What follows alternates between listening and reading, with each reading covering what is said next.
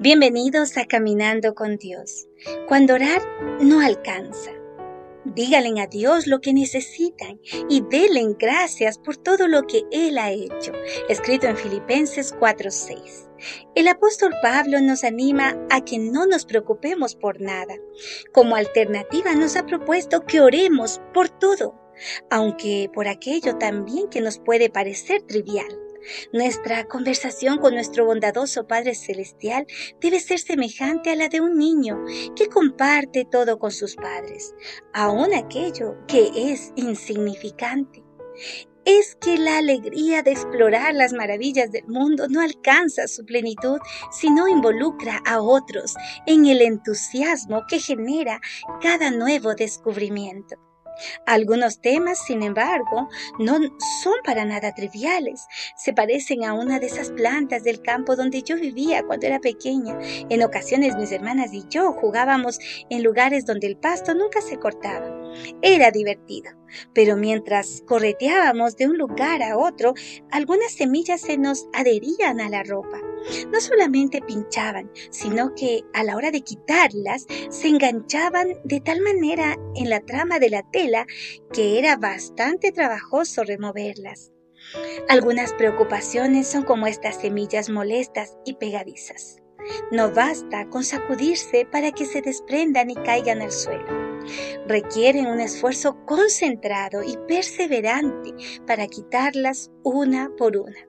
Y aún así, un descuido puede llevar a que otra vez invadan la intimidad de nuestros pensamientos y se apoderen de nuestros sentimientos. Cuando esto ocurre, acabamos dando vueltas una y otra vez alrededor del mismo problema, sin avanzar definitivamente en ninguna dirección. Estas preocupaciones requieren otra clase de oración, mi amado hermano. No es suficiente decir, Padre, te pido que me ayudes. El apóstol indica esto escogiendo la palabra griega para súplica, término que la nueva traducción viviente traduce como díganme. El término súplica capta la intensidad de esta clase de oración. Es más que un pedido, es un ruego que puede estar acompañado de una intensa angustia, tal como la que expresa el salmista en el Salmo 5.1 a 2, cuando dice, Oh Señor, Óyeme cuando oro. Presta atención a mi gemido, escucha mi grito de auxilio, mi Rey y mi Dios, porque solo a ti dirijo mi oración. La imagen más poderosa de esta clase de oración es la de nuestro Señor Jesucristo, el Mesías en Getsemaní. Literalmente agonizaba delante de Dios. Incluso debió orar tres veces para desplazar definitivamente el fantasma de la preocupación, que siempre va de la mano del temor. En este sentido, orar es una invitación a una labor que implica esfuerzo, perseverancia y sufrimiento. En estos momentos, quien se presta a orar entra en un lugar de intensa lucha, donde las huestes de maldad harán todo lo posible para sembrar el desánimo y la resignación.